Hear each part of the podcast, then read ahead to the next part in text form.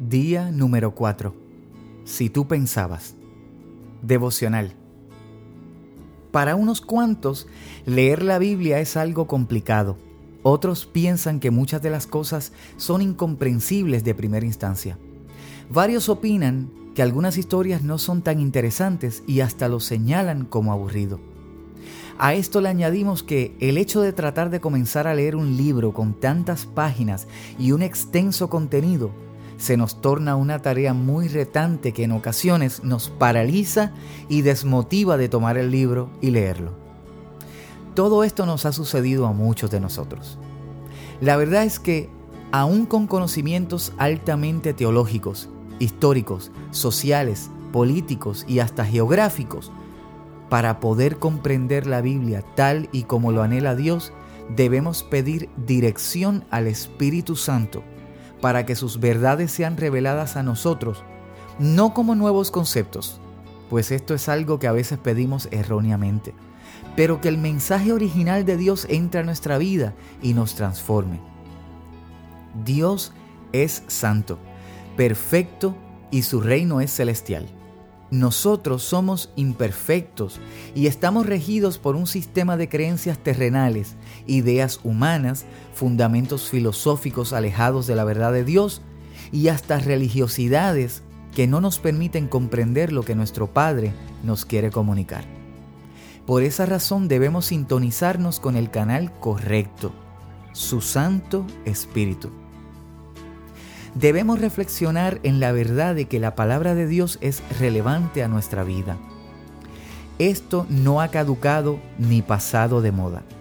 Su palabra es vida y una guía indispensable para nuestro desarrollo integral.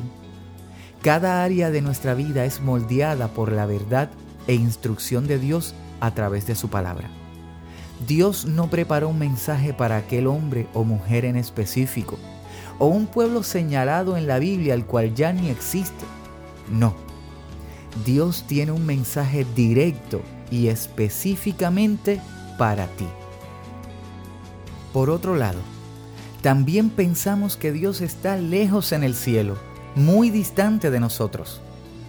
Si bien es cierto que Dios es santo y está sentado en su trono, también debemos recordar que por amor envió a su Hijo para tomar nuestro lugar en la cruz, morir por nuestros pecados, venciendo la muerte y resucitando al tercer día para reconciliarnos con un Padre al que ahora tenemos acceso aquí y ahora. Por lo tanto, esa lejanía o separación a través del velo ya ha sido rasgada, ha sido removida. Puedes acercarte a Dios también debemos recordar que Jesús, antes de ascender al cielo, nos dejó al Espíritu Santo. Por lo tanto, lo que antes requería de un edificio o templo arquitectónico para contener la presencia de Dios, ahora viene a morar en nuestro propio cuerpo. Tú eres el templo de Dios y Él está donde tú estés. No se dan cuenta de que todos ustedes juntos son el templo de Dios y que el Espíritu de Dios vive en ustedes. Primera de Corintios 3:16 de la Nueva Traducción Viviente. Versículos. Primera de Corintios 2:10. Pero fue a nosotros a quienes Dios reveló esas cosas por medio de su Espíritu pues su Espíritu investiga todo a fondo y nos muestra los secretos profundos de Dios. Primera de Corintios 2:14. Pero los que no son espirituales no pueden recibir esas verdades de parte del Espíritu de Dios. Todo les suena ridículo y no pueden entenderlo, porque solo los que son espirituales pueden entender lo que el Espíritu quiere decir. Salmos 18:30. El camino de Dios es perfecto. Todas las promesas del Señor demuestran ser verdaderas. Él es escudo para todos los que buscan su protección.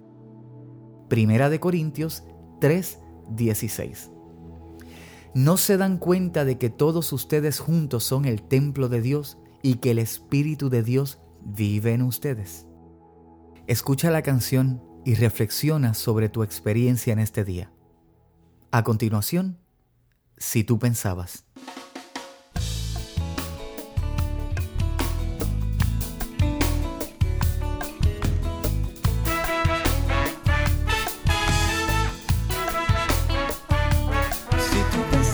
que él estaba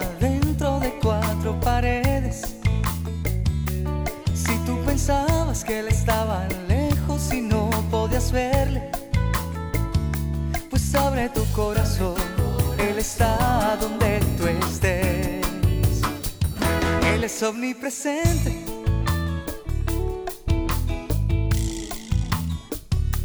Si tú pensabas que él estaba escrito en un libro de antaño,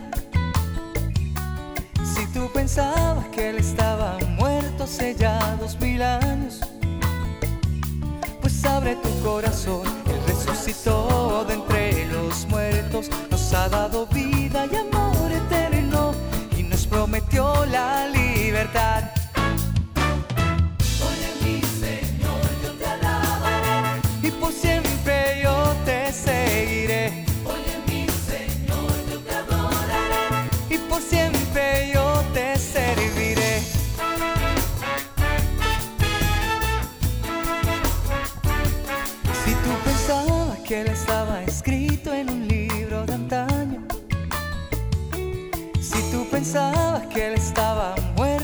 ya dos mil años. Pues sabe tu corazón, Él resucitó de entre los muertos, nos ha dado